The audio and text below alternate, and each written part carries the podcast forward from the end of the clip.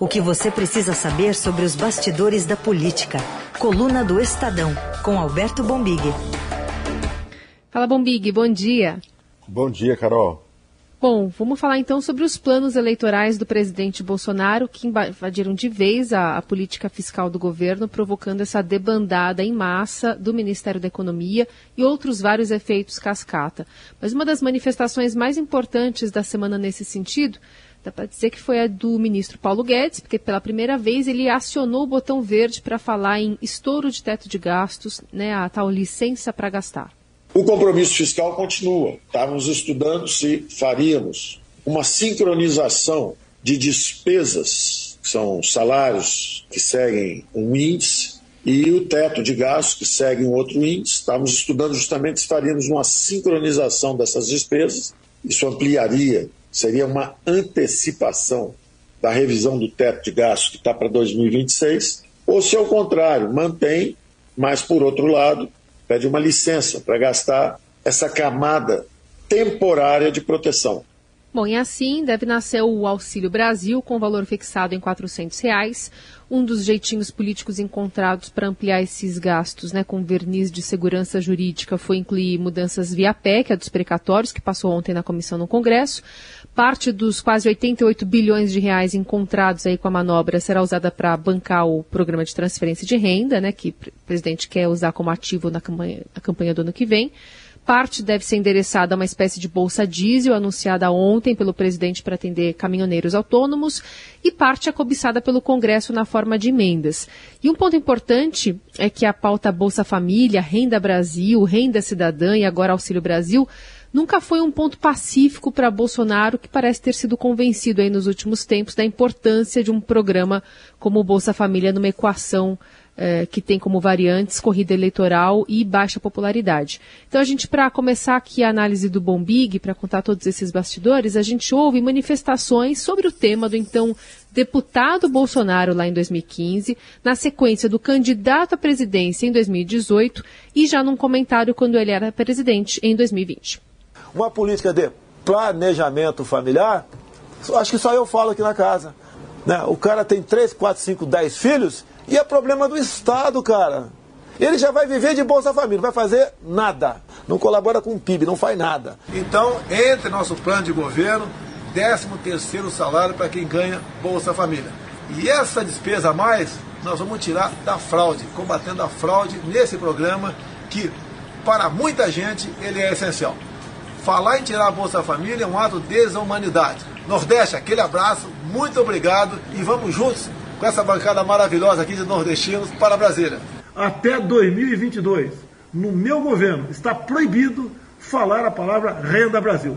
Vamos continuar com Bolsa Família e ponto final. Um abraço a todos e bom dia.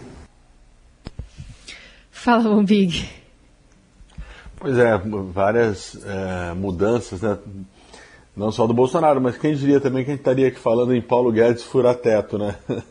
um teto que sempre foi aí um, um tabu para a esquerda, quem, quem vai furar o teto é o Paulo Guedes. Observação até da economista Helena Landau, que está na coluna do Estadão de hoje. É, o Bolsonaro pode ter um, um, um, álibi aí nessa, nessa mudança tão radical né, de discurso que é a pandemia. Né?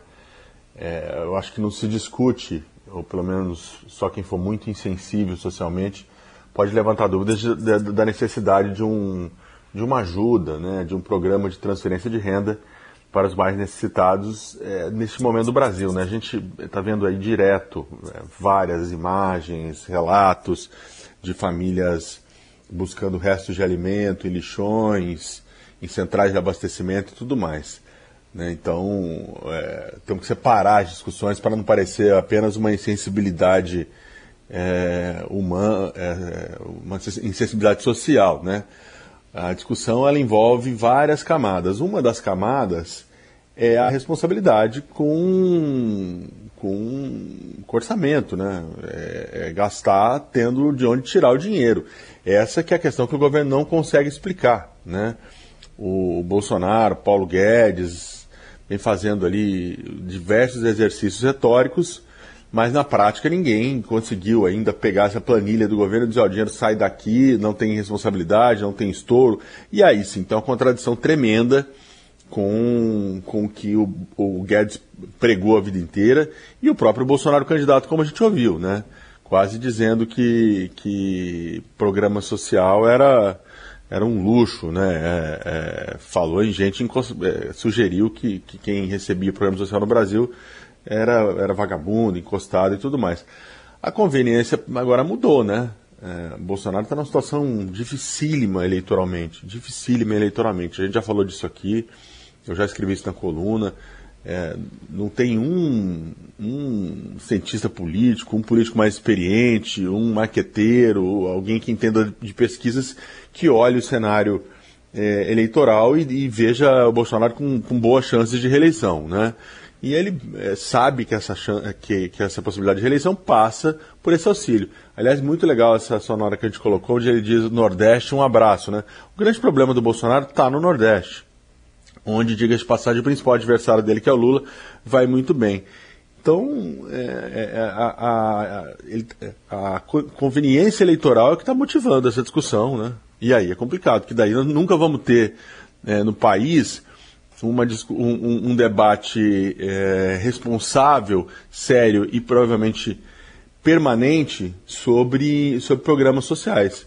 Eles vivem sempre no sabor eleitoral, né? Então chegamos em véspera de eleição, o candidato olha o, o, a situação dele nas pesquisas, e aí vamos calcular valor, vamos calcular a dura, duração do programa. É, e esse é o ponto, né? ninguém está tá fechando os olhos para. Porque esse debate está muito forte, inclusive na esquerda. Tem setores da esquerda que ainda continuam defendendo furar o teto, que estão, inclusive, encontrando dificuldade para se, posicionar nesse debate, porque de um lado tem o Bolsonaro, de outro tem uma bandeira clássica do próprio PT, né? que são os auxílios e os auxílios, as transferências de renda, esses programas de transferência de renda. É, a discussão tem que saber separar isso, né, entre o que é uma, uma, é, uma necessidade de uma parcela tremenda de brasileiros e o que é apenas uma conveniência eleitoral. Eu acho, eu acho, não tenho certeza, está na coluna do Estadão de hoje, a nossa apuração, tem muito de conveniência eleitoral nessa no Auxílio Brasil do, do Bolsonaro.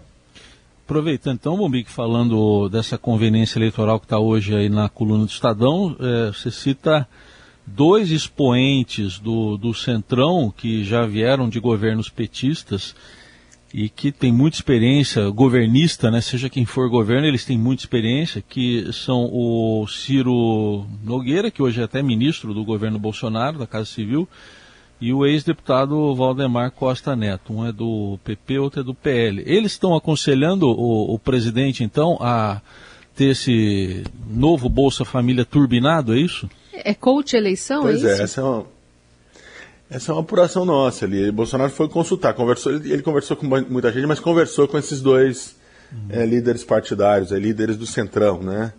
É, e o diagnóstico que ele recebeu foi muito claro. Olha, se você tem, se a gente tem algum, não falaram nem em termos de Bolsonaro, esse é o ponto, né? Não é nem assim se você tem alguma chance eleitoral, é se esse bloco que hoje apoia o presidente tem alguma chance eleitoral, ela passa em larga medida por um auxílio, um auxílio Brasil turbinado, turbinado. Eles deixaram isso muito claro ao presidente. Né? E eles já tiveram, né? foram base nos governos do PT, no governo do presidente Dilma, sabe, sabe é, o potencial é, eleitoral de transferência direta, né? Você, você transferir dinheiro para o eleitor, né? E aí agora nesse caso vamos deixar de lado ali se, se, se isso é, é, é, programa social, se, nós temos que fazer ou não, mas enfim, transferir dinheiro para o eleitor é, é, é voto, é, é quase voto na certa. Eles deixaram isso claro para o presidente. E aliás deram uma dica para o Bolsonaro, que é uma espécie de uma uma pegadinha ali, né? É, não transformar o programa é, como um, um benefício permanente, porque isso de alguma maneira condiciona o eleitor a votar no governo, né? Você vai levantar uma dúvida, né? Aquela dúvida que, que se espalha em rede social, já teve isso em outras eleições, né? Olha, se o presidente não for reeleito, vai acabar, hein? É, uhum. É, essa, é, é, condicionar isso ao voto. É o medo, é, né? É, o medo, exato. Você falou, você traduziu, Raíssa, exatamente. O medo, né? Olha, ou vota no governo ou isso vai acabar, né? Ainda que do outro lado você vai ter um candidato do PT, né, que está muito identificado com, com, os, com, com, a, com o Bolsa Família, foi né, desenvolvido é, no governo do presidente Lula, depois é, pela presidente Dilma, esse discurso pode sim fazer sentido. Mas, mas é, a sensação no, no, entre os governistas é essa, né? O Bolsonaro tem uma agenda muito, muito, muito impopular, né, para alguns setores da sociedade, né? Tem esses aficionados, apaixonados por ele aí que adoram essa coisa de arma, antivax, e outras, outras, outros pontos dessa agenda bolsonarista, mas no geral o eleitor é, quer comida, quer vacina, quer emprego, quer moderação, né? Então, todo, é, e, e, apoiar Bolsonaro hoje é se identificar, obviamente, com essa, com essa plataforma dele, né? Então ela já não é uma plataforma muito, muito popular, digamos assim. Então, o que é o Centrão é, e os ministros, né, temos, tem, 10, tem 11, 12 ministros que devem sair candidatos no governo Bolsonaro. O que todo mundo está dizendo é queremos, transferência, queremos programa de transferência de renda, senão, senão não vai ter voto. Né? É, Tornou-se uma situação extrema eleitoralmente para o presidente. E aí do outro lado ficou lá o Paulo Guedes, né? Eu não estou nem. A gente pode até entrar nessa discussão, né? Se o Guedes resiste ou ou, ou impôs alguma resistência a essa agenda mais, mais da gastança, vamos dizer assim, ou se ele ficou sozinho, né? Eu acho que tem os dois, das duas coisas, né? Ele já não estava impondo muita resistência, mas também de, é, é, inegável que, que o governo inteiro quer gastar, acho que não, não seria ele que ficaria ali é, solitário como, como é, o, último, último defensor do, do, do, de uma austeridade. E, querendo ou não, coloca um caco também na discussão da disputa eleitoral, porque esse deadline de benefício até 22 eleva um pouco o sarrafo na retórica política, né, para a oposição, outros candidatos também prometerem programas sociais robustos que podem ser insustentáveis, né? Sem dúvida, Carol, ótima observação, porque ele, na nossa tradição, na, na eleição, você nunca apresenta muito, muito de onde vai sair dinheiro para nada, né? Isso. É um, os projetos são, não, eu vou fazer isso, fazer aquilo outro, vou aumentar valor de benefício, né? Aí quando o candidato é questionado sobre onde vai sair o dinheiro, dá uma, um, faz um, um malabarismo retórico ali e a conversa segue. Eu acho que nesse aspecto, sim, você já deixa um sarrafo alto e quem, quem que vai ter coragem de baixar é, o sarrafo, né? Quem vai ter coragem de, de, dizer, olha, não, eu acho que não é assim, vamos rever programas, né? Uma frase simples como essa, né? É, qual candidato que vai, no meio de uma eleição ali, dizer assim, não, nós vamos rever o programa, talvez o valor, o valor não seja esse, né? E com um detalhe, né? 400 mensais, e ainda há uma suspeita de que isso pode ser aumentado no Congresso, né? Quando, quando o valor chegar, chegar para ser analisado lá. É, é, um valor que na prática, né, quem está nos ouvindo pode dizer, pô, mas 400 reais não é nada, né? É, para quem está tá numa situação um pouco mais favorável hoje em dia, né? 400 é talvez não faça tanta diferença. Mas quem está numa situação de extrema pobreza ou de miséria, 400 reais é um, é um bom valor sim, né? É, ainda mais um, com, com, inflação descontrolada. Então, eu acho que esse debate, é, que já estava ali é, muito forte eleitoralmente, né, a questão de auxílios, a questão econômica de uma maneira geral, né, agora ele tende a ser, eu não sei se predominante, né, porque ainda falta também faltando uns bons meses para a campanha. Mas ele já, já tem um lugar de muito destaque nessa agenda eleitoral. É, é, a única coisa que eu acho que não pode faltar é que, que ele seja feito com responsabilidade. Porque se a gente escambar para um populismo, né? Como é que foi a frase do Paulo Guedes essa semana? Essa sim foi uma pirueta retórica fantástica. Nós fomos no é governo. licença para para gastar? Não, a, a, a, quando, ah, ele, quando ele nega, ele fala governo reformista e popular, não populista não Isso. popular, mas não populista, né? Isso. Porque o, o, o, que tem nessa, nessa, nessas discussões é um populismo desenfreado, né? É, é, é, isso, né? É isso que devia ser evitado, né? Eu não acho que tem insensibilidade. Muitos dos que são acusados de insensibilidade social, quando levantam uma preocupação com as contas do Estado, né? Na verdade, estão querendo só que a discussão seja conduzida sem, sem o populismo. Né? O populismo eleitoral é, a gente já conhece, né? Porque lá na frente também quem acaba pagando depois é todo mundo, né? Não adianta Bom, mas... você tirar dinheiro, faz mágica que na frente a conta acaba sendo dividida entre todo mundo. É. Bom, mas o ministro teve baixas na equipe. Antes só vou registrar uma coisa rapidinho, que o Valdemar Costa Neto, não importa quem vai ser o próximo presidente, ele vai estar apoiando, viu? Pode, pode ficar tranquilo quanto a isso, porque esse eu conheço bem da, somos da mesma cidade, ele apoiou Fernando Henrique, Lula, Exato. Todo mundo, todo mundo que quem tiver no governo, ele, ele vai estar junto. É um, é um governista coerente. Mas eh, quatro secretários né, pediram demissão eh, aí do, do governo, né, da, da equipe econômica do Paulo Guedes, chamou atenção as demissões do Bruno Funchal, Funchal né, secretário de Orçamento, e o do Tesouro, Jefferson Bittencourt, e também dos adjuntos deles. Então, quatro secretários pediram demissão. É só achar um técnico bom do Centrão agora, Bombig? É, é, essa reposição de peças aí vai ser interessante. Até porque ontem, ontem o Bolsonaro precisou via público reafirmar a permanência do Guedes, né? Então, se o, se o próprio ministro, o próprio ministro tem de alguma maneira sua permanência é, colocada sob, sob dúvida, você vê a situação que, que, que, que, nós nos encontramos. Né? Não é um, um ministro. Eu não acho que. É, quando eu, eu, ia falar, não é um ministro qualquer, acho que nenhum ministro é qualquer, mas não há dúvida de que há, que há ministros mais importantes e ministros menos importantes. Então, o ministro da Economia, principalmente o Guedes, né? o Guedes chegou ao governo com status de super-ministro. Né? Era, era, era o termo usado pelo próprio presidente e pelos colegas para se referirem a ele. Aos poucos, esse super foi se se, se corroendo, né? ele foi perdendo esse status. É, eu tenho apurações, por exemplo, de que hoje ele é os colegas que, que é, olhavam Guedes assim com, olha, esse aqui está acima da gente, já não olham mais assim, né? O Guedes é tratado como mais um deles, ainda tem a chave do cofre, mas ele já fez uma inflexão ao bolsonarismo radical faz um tempão, né? Seja em declarações, defendendo ali posições extremamente controversas do Bolsonaro, e seja liberando os gastos, né? E ainda assim, agora se coloca dúvida se ele vai permanecer ou não, né? Está circulando em Brasília o nome do, do, do Guimarães, que é o presidente da Caixa, como uma opção para o lugar do Guedes, né? O que eu ouvi de uma fonte ontem é que o, o, o Guimarães tem o grau de, de beligerância necessária que, a, que, que a, a economia precisa nesse momento, né? Para enfrentar a batalha eleitoral, né? É, eu acho que o Guedes fica, né? até porque ele quer ficar. Ele, quer, ele quer ficar. Eu lembro que lá atrás a discussão era ah, como o Guedes está suportando tudo isso sem pedir demissão, né? Uhum. Veja como mudou, né? É, não acho que há dúvida mais que o Guedes quer permanecer no governo e ele está fazendo o que o Bolsonaro quer, e fazendo o que o Bolsonaro quer, ele permanece no governo. Aliás, ele, ele agora acaba de receber um discurso, né? Essa conversa que o Bolsonaro teve com os líderes do Centrão, com, com o Valdemar Costa Neto, com o Ciro Nogueira, onde disseram, olha, ou a gente faz um auxílio turbinado, ou acabou o, o, a chance eleitoral, acabou o projeto, o projeto governista, dá ao Guedes ali o discurso que ele quer, olha, vou fazer isso em nome de salvar o projeto, em nome de salvar o governo. Isso é bem a cara dele, né? É, agora precisa substituir, né? E, e aí vai agora com, com, gente que já sabe em que em, em, em quais bases, né?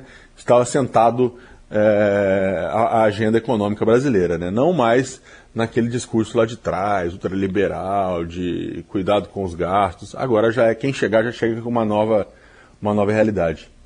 Coluna do Estadão com o Alberto Bombig, agora para falar da CPI da Covid. Teve um ápice nessa semana com a apresentação do relatório do senador Renan Calheiros, que chamou atenção por uh, propor o indiciamento do presidente Bolsonaro e de outras 65 pessoas. Aliás, isso também chamou atenção, porque a gente teve escândalos recentes em que sempre girava ali em torno de 40, né? Sempre criava aquelas coisas, ah, Alibaba e os 40, enfim. Agora foram 65, estou contando o presidente, 66, né? Mas vamos ouvir o que disse Renan Calheiro sobre os crimes que teriam sido cometidos para o Bombig comentar comprovaram-se a existência de um gabinete paralelo, a intenção de imunizar a população por meio da contaminação natural, a priorização de um tratamento precoce, sem amparo científico de eficácia, o desestímulo ao uso de medidas não farmacológicas. Paralelamente, houve deliberado atraso na aquisição de imunizantes, em evidente descaso com a vida das pessoas. Aliás, a Carol lembrou aqui também para gente que até aumentou a lista, porque foram incluídos mais nomes, está em torno de 70 aí. Mas, enfim, o, o presidente Bolsonaro acusado de nove crimes em Bombig. É, nove no Brasil, parece que um, um, um de cortes internacionais, não é? o crime contra a humanidade. E isso pode ir para a Corte é... Internacional. Né? Exatamente. Que, segundo Flávio, reagiu às gargalhadas ao indiciamento, né?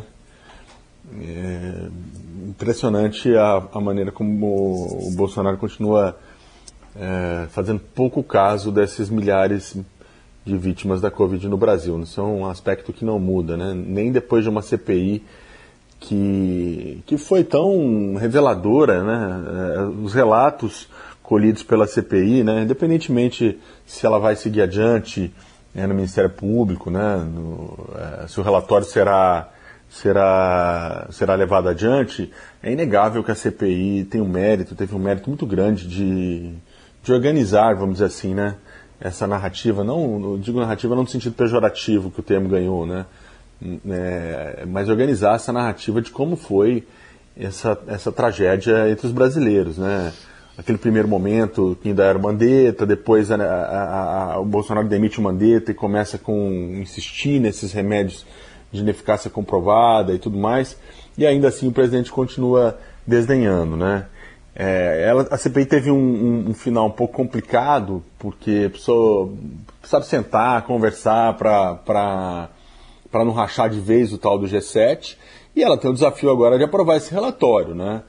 É, tem gente dando de barato que ele está aprovado. Não é, não é o que eu tenho ouvido, não. Eu, tem, tem, tem uma possibilidade, começou a semana a circular uma possibilidade de que haja empate na votação, né? E aí eu acho que para falar aqui claramente, né, assim, há, há, dúvidas sobre o voto do Eduardo Braga, né, que, que é, hora, hora aparece como um, um senador do G7, é, hora você conversa com gente com o lado governista e eles contam com o voto do Braga, e aí se tivesse um empate, o desempate seria pelo Omar Aziz. Né? Ah, se a gente olhar a trajetória do Omar Aziz na CPI, é muito provável que ele, o voto dele seja pró-relatório. Mas também tem gente dos governistas que acha que o Aziz, depois desse estremecimento final com o Renan, pode, pode virar, né? Acho pouco provável, né? Mas enfim, ainda tem essa, esse, esse estágio, ela precisa aprovar esse relatório. É, é, não é fundamental, né? Se, se, não aprovar, caiu tudo por terra, não. Agora, ela vai demonstrar mais força, né? Um relatório que é aprovado pela, pela comissão ele ganha, ganha um status ali de uma peça histórica mais robusta, mais consistente. É, eu achei que você estava falando da quantidade de, de, de, gente pedindo indiciamento, é gente pra caramba, né? É. É, lembra um pouco aquela velha máxima de quem tem, quem tem 70 prioridades, será que tem uma prioridade mesmo? Não sei. Né? Não sei se seria necessário uma lista tão ampliada de pedidos de, de indiciamento e tudo mais. E no caso do Bolsonaro, acho que teve um, um vale como, como é, peça política, mas tem coisa ali que a própria PGR já, já analisou, já disse que não, que não, não acho caso de iniciamento, né? Como, por exemplo, a, a ausência de máscara em local público, esse tipo de coisa. É, do ponto de vista político, não tenho dúvida de que a CPI impôs um enorme desgaste ao Bolsonaro e também não tenho dúvida de que muito do que nós discutimos no primeiro bloco esteja, seja também feito da CPI. Né? A situação eleitoral do Bolsonaro está muito difícil, entre outras razões, é, porque a CPI mostrou é, a incompetência, a omissão, sei lá, é, é, o desastre que foi o governo na condição da pandemia no Brasil. Né? E a única coisa que funcionou né, que, o, que o governo acabou fazendo, né, teve, teve atraso, teve demora, que foi as vacinas. Ontem na live o Bolsonaro voltou a questionar as vacinas. Se vocês sabem, podem me explicar, eu gostaria muito de entender por que, que o Bolsonaro é o primeiro a jogar por terra uma coisa que poderia eleitoralmente ser favorável a ele, né? Ele tentar dizer que foi ele que, é, que trouxe a vacina, que é o grande responsável pela vacinação dos brasileiros, né? ele faz justamente o contrário, vai lá e fala que a vacina não funciona e continua apostando, é, defendendo os medicamentos ineficazes. Ele deve saber de alguma verdade que eu não consigo captar. Não é possível. Ou não.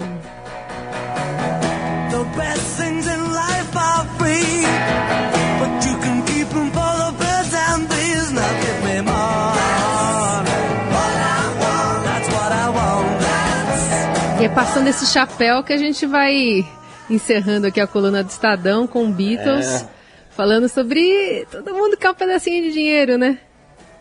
Money, money, é o que eu quero, Carol. Ainda mais na sexta-feira de sol, como você observou. E, esses aí furaram qualquer teto da música, da popularidade, furaram tudo, foram para cima. Tiveram muito dinheiro, hein, Raíssa? Não gostava de pagar imposto, não, hein? Não, não. Essa também. Tem isso também, né? Tem isso também. Muito bem, então é com Beatles que a gente encerra essa participação do Alberto Bombig, editor da coluna do Estadão, que volta na próxima sexta-feira trazendo esses assuntos quentes, pelando aqui para o nosso ouvinte da Rádio Dourado. Valeu, Bombig. Bom final de semana. Valeu.